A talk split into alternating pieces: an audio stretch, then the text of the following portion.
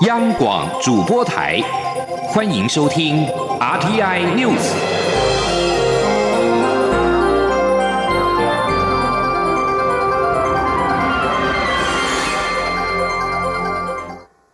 各位好，我是主播王玉伟，欢迎收听这节央广主播台提供给您的 RTI News 新闻。首先带您关注。中央流行疫情指挥中心今天公布，国内新增二十四名境外移入个案。指挥官陈时中将在今天下午三点三十分亲自举行记者会，说明疫情及防疫作为等事宜。近期，印尼籍移工境外移入武汉肺炎确诊病例数量增加，从二十七号到二十九号这三天就增加了二十四例，而今天又一口气新增二十四例，其中有多少名移工有待指挥中心说明。指挥陈时中今天在立法院财委会答询时透露，将考虑减少印尼移工的输入量。今天记者杨文军的采访报道。近期印尼籍移工境外移入病例增加快速，短短三天就增加二十四例。目前已经有八个外国中介公司被禁止中介新的移工来台。卫福部长陈时中三十号在立法院财委会回答国民党立委曾明宗质询时指出，目前有减量的想法，且实施速度会比较快。他说：“呃，印尼移工我们有减量的想法了。那这个部分有没有缓冲期？因为怕。”到时候有一些老人家需要移工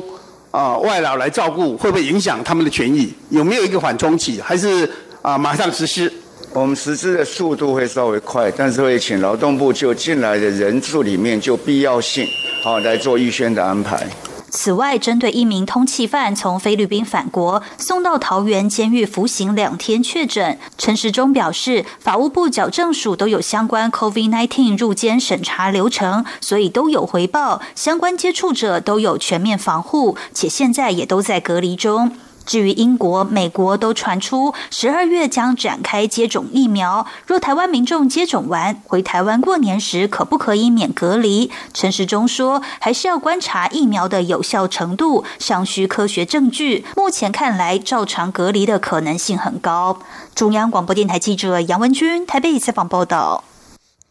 继续关注政府机关组织改造的议题。目前属于行政院二级机关的国立故宫博物院，传出将在行政院组改之下改立为文化部，降级为三级机关。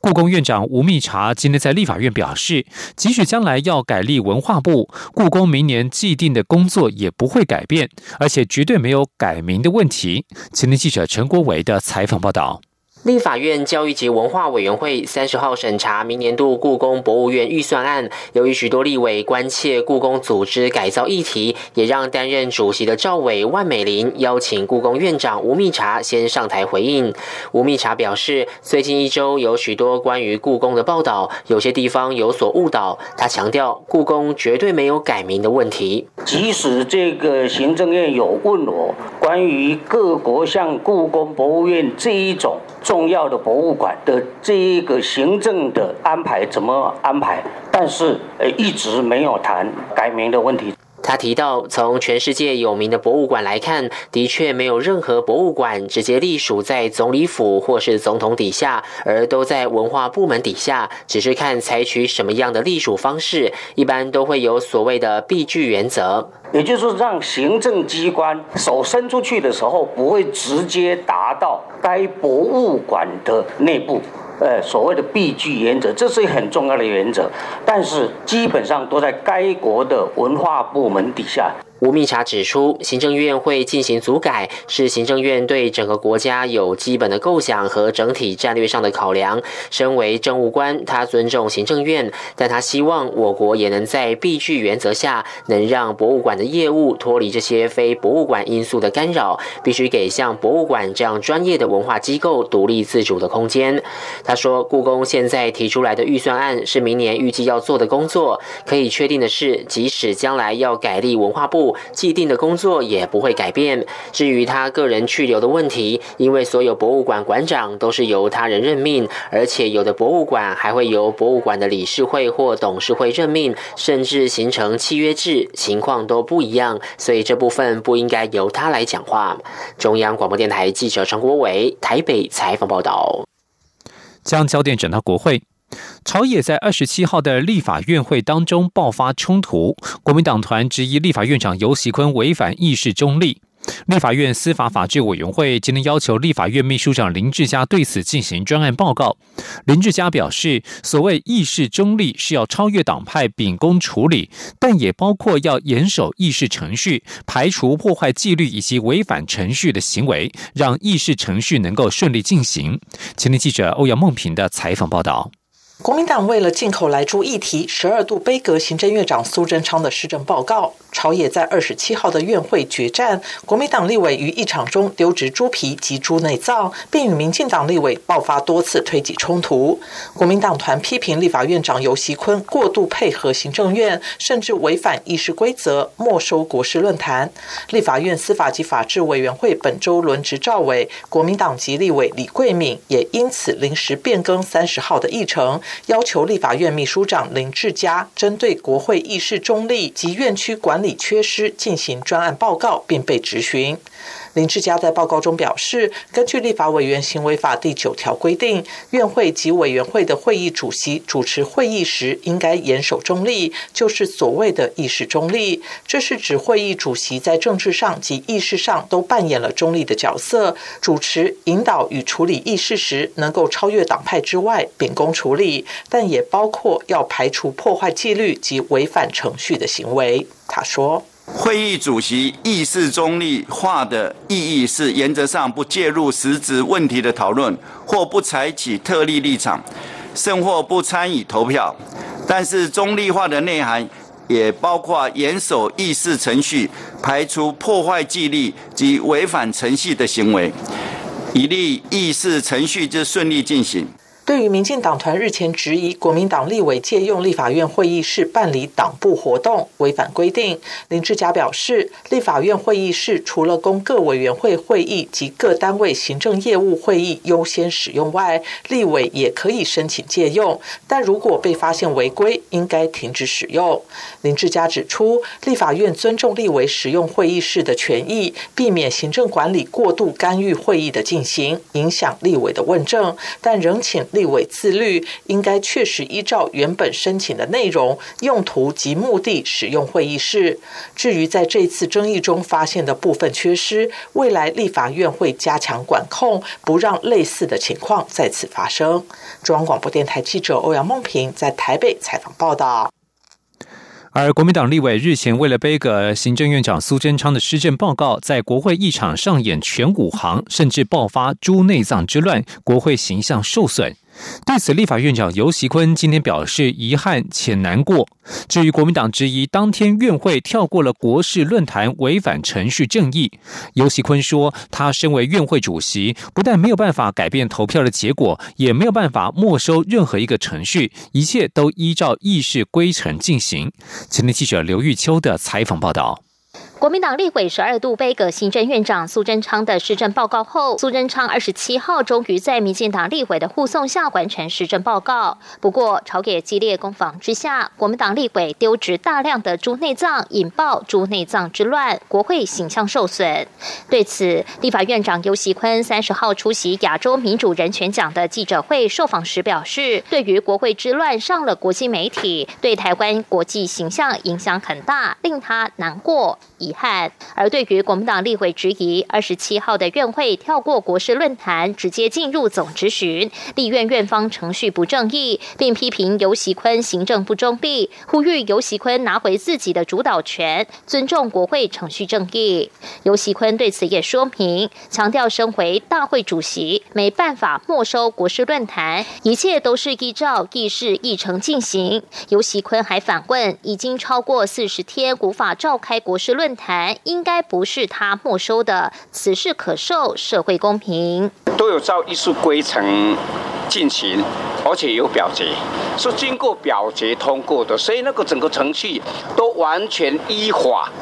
依照议事规则的规定这样来进行。啊，大会主席不但没有办法去改变投票的结果，而且也没有办法去没收任何一个程序。至于因国民党丢植株内脏导致议场内的地毯需要专业清洁公司清洗，业者估算需要新台币数万元，民进党立委要求清洁费由国民党买单。另外，国民党先前背个监察院人事案时，因破坏议场硬体设备的修缮费四十一万元也还没缴清。尤喜坤说，会继续与国民党沟通，想办法取得这笔款项。不过，尤喜坤也呼吁朝野应该回归民主国家的政党政治、议会政治，大家有意见就在议场内理性讨论，不管是辩论、议决，都在国会决定，这样对国家发展比较好。中央广播电台记者刘秋采访报道。继续关注国际消息。英国政府今天表示，英国电信公司在明年九月之后不得安装新的中国华为公司五 G 设备，这是英国在高速行动网络除去华为设备计划的一环。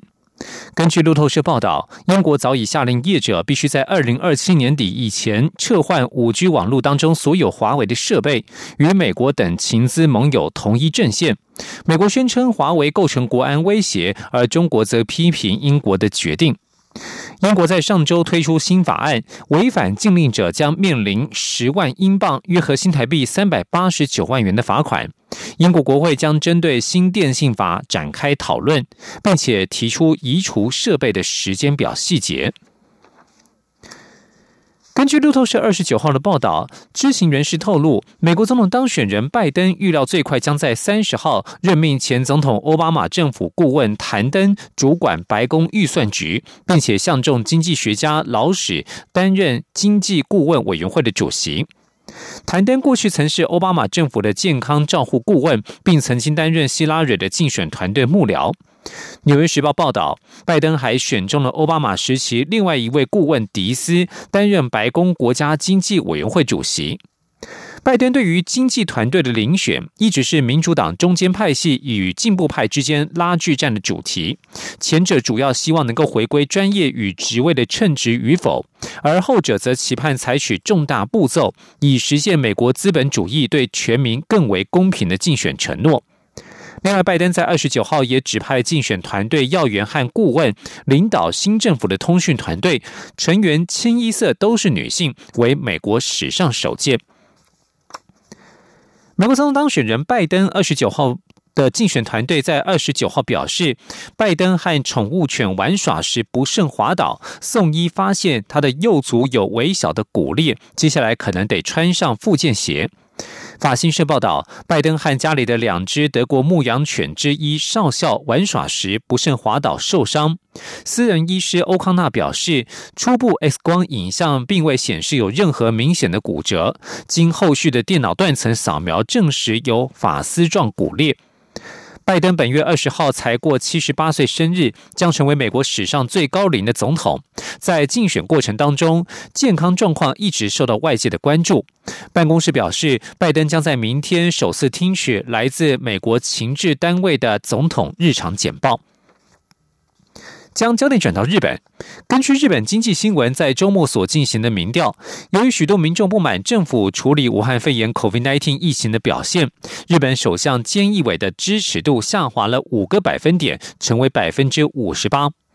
日本疫情再起，菅义伟是否对于是否暂停振兴旅游方案 “Go to Travel” 的态度犹豫不决，让日本民众反感，导致支持度下滑。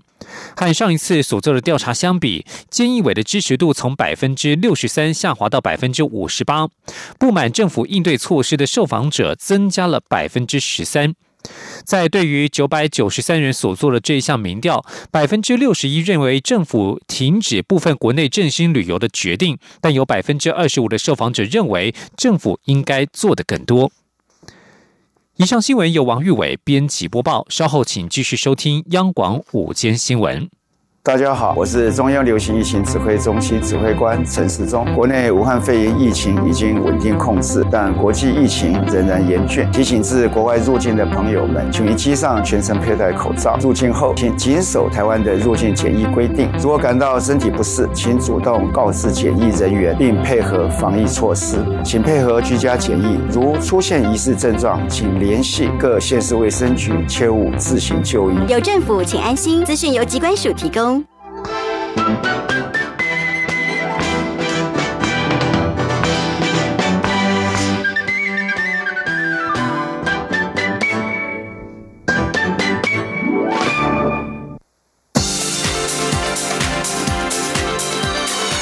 这里是中央广播电台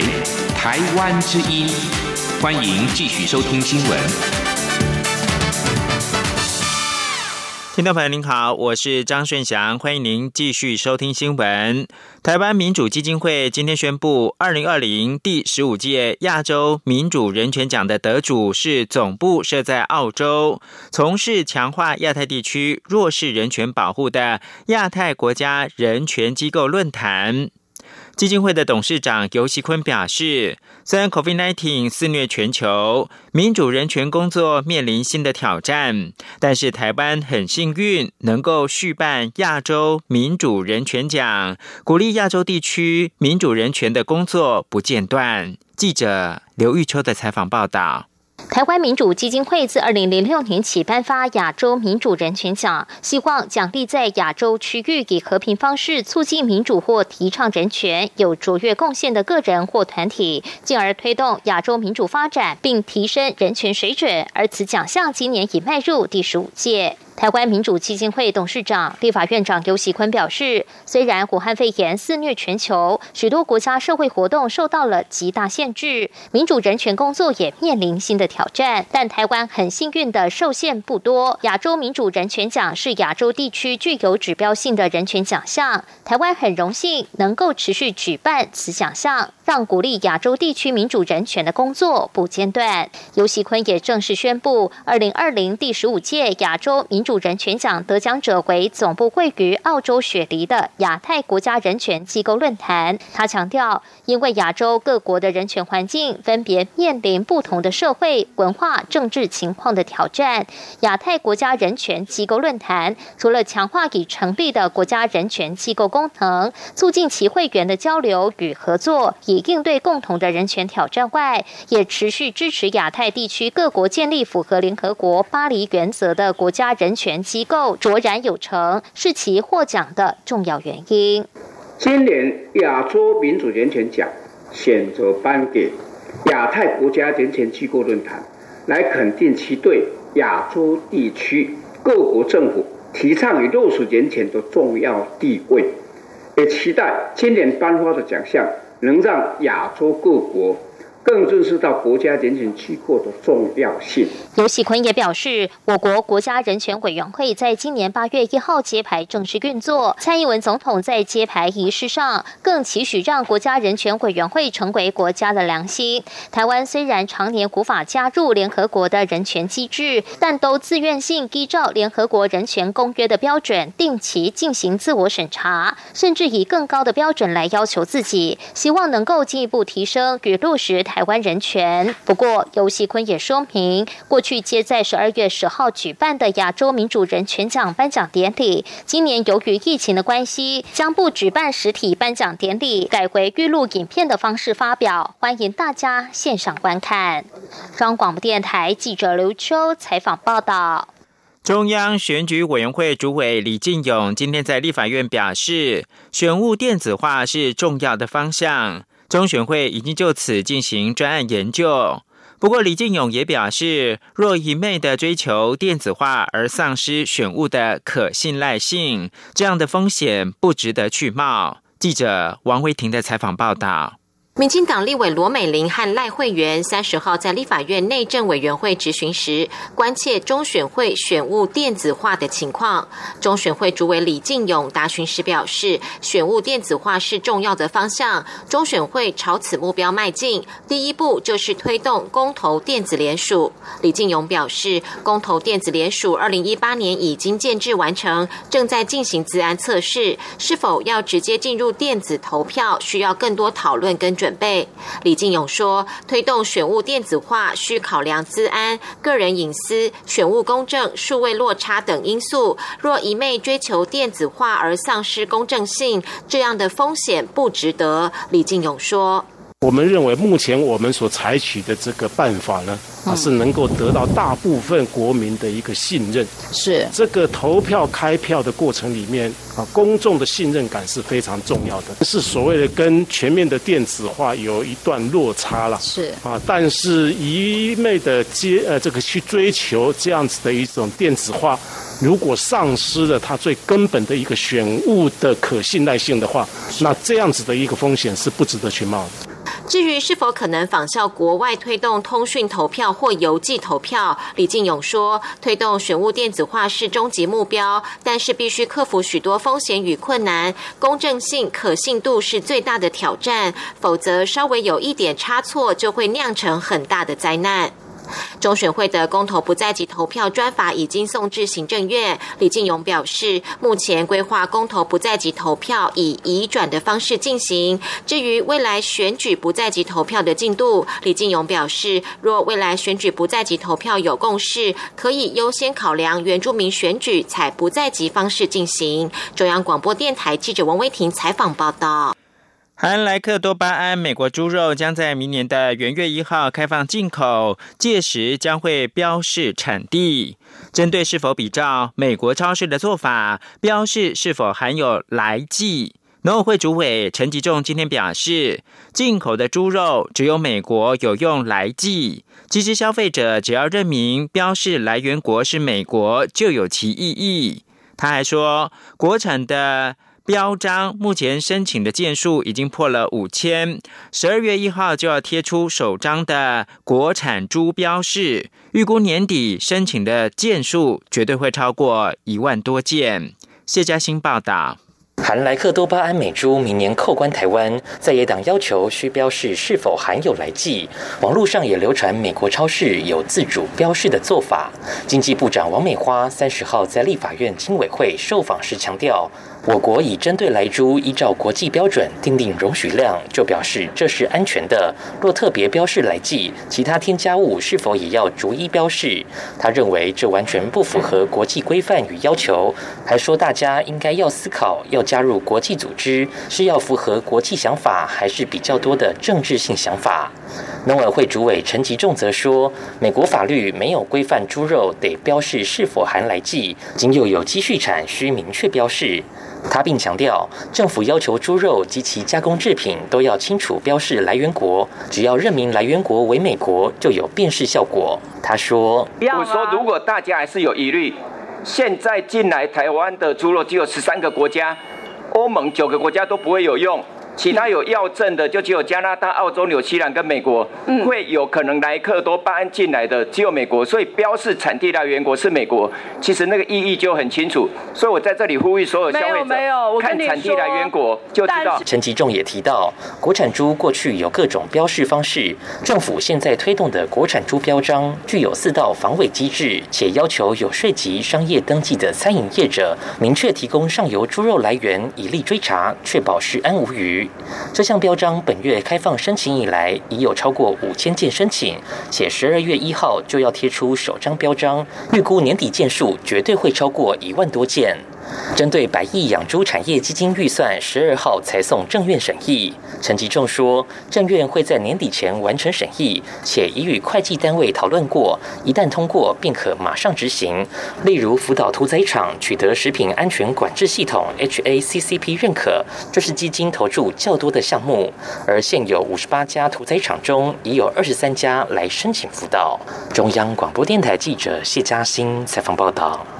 台中捷运绿线出现第二支列车连接器轴心断裂的情形，试营运跟通车的时间恐怕会延后。台中市长卢秀燕今天表示，不会为了通车而通车，安全是唯一的最高原则。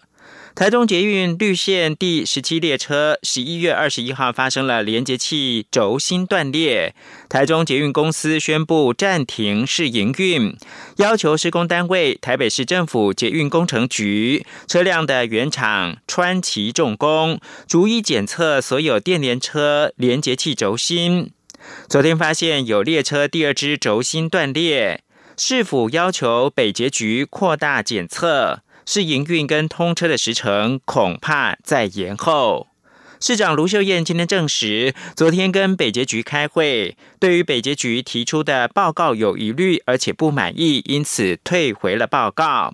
他指出，将所有列车停下来全面的检测，而不是只停下当时故障的列车，就是希望做全面性的检测。北捷局提出的检测报告不够周全跟完善。他表示怀疑有系统性的问题，但北捷局在报告中并没有提到。开会的时候是否提出疑虑，在日本组装的那一组是不是有问题？希望北捷局就系统性问题答复，所以得退回报告，尽快做全面性的检测报告，并提出解决的方案。蔡英文总统今天上午接见一百零九年度参与监所教化及保护事业有功人士及团体。总统表示，监所教化跟保护的事业，不但需要长期的陪伴跟耐心，也需要慈悲心跟同理心，非常的辛苦，也很不简单。他指出，更生辅导员甚至可以做到陪伴加害人向被害人道歉，这就是修复式司法最可贵的实践。今天，央广记者欧阳梦平报道。蔡英文总统在接见时表示，每年年底都会邀请参与监所教化及保护事业的有功人士到总统府，这是因为监所教化、关护及更生保护的工作真的非常重要，也非常辛苦。他一定要代表政府及人民当面致谢。他说，在有限的时间里面，呃，我光是认识各位的服务的司机，都觉得教化。和保护的事业不但需要长期的陪伴和耐心啊，也需要慈悲心和同理心，呃，真的很不简单，也很让人感到敬佩。总统指出，像是今年受到表扬的外籍收容人关顾协会，志工们能够使用多种语言探视外籍收容人。当外籍收容人准备返国时，也会提供关怀与协助，这是很了不起的付出。慈济慈善事业基金会不但募集书本及物资办理品格及生命教育，还陪伴收容人考取街头艺人执照，协助他们走出复归家庭与社会这条路。总统也一一感谢今年受到。到表扬的教诲职工、荣誉关护人，尤其是更生保护会的辅导员，甚至可以做到陪伴加害人向被害人道歉、争取谅解，这就是修复式司法最可贵的实践。总统也希望透过监所教化及保护事业个人及团体的努力，能让更多阳光照耀到收容人、更生人的生命中，形成正面的支持力量。他也请所有受奖人，如果有在第一线累积的心得或建议，也要提供。法务部参考。中央广播电台记者欧阳梦平在台北采访报道。国际新闻：十一月二十九号星期天，已故球星迪亚哥马拉杜纳生前的医师雷奥·珀尔多鲁克的家中跟诊所遭到阿根廷警方的搜查。布宜诺斯艾利斯附近郊区的圣伊西德罗检察院表示，这名医生涉嫌非故意造成马拉杜纳死亡。当天，警察在对医生鲁克的住所跟诊所进行搜捕的时候，希望找到可能会佐证鲁克职业疏忽的蛛丝马迹。马拉杜纳的三个女儿表示，怀疑父亲心脏问题的治疗方式有问题。鲁克则表示，自己不仅是马拉杜纳的医生，还是他的朋友。自己不知道为什么马拉杜纳在蒂格雷的居住所没有心脏病发时所需要的除颤器，并强调自己并不是马拉杜纳的主治医师。在搜查之后，鲁克表示，检方已经拿走了马拉杜纳的医疗资料跟生前街区的监视器画面，但他自信的说，没有任何的医疗疏失。检方目前正等待毒理学的检测报告。新闻由张顺祥编辑播报。亲爱的海外华文媒体朋友们，我是中华民国侨委员会委员长童振源。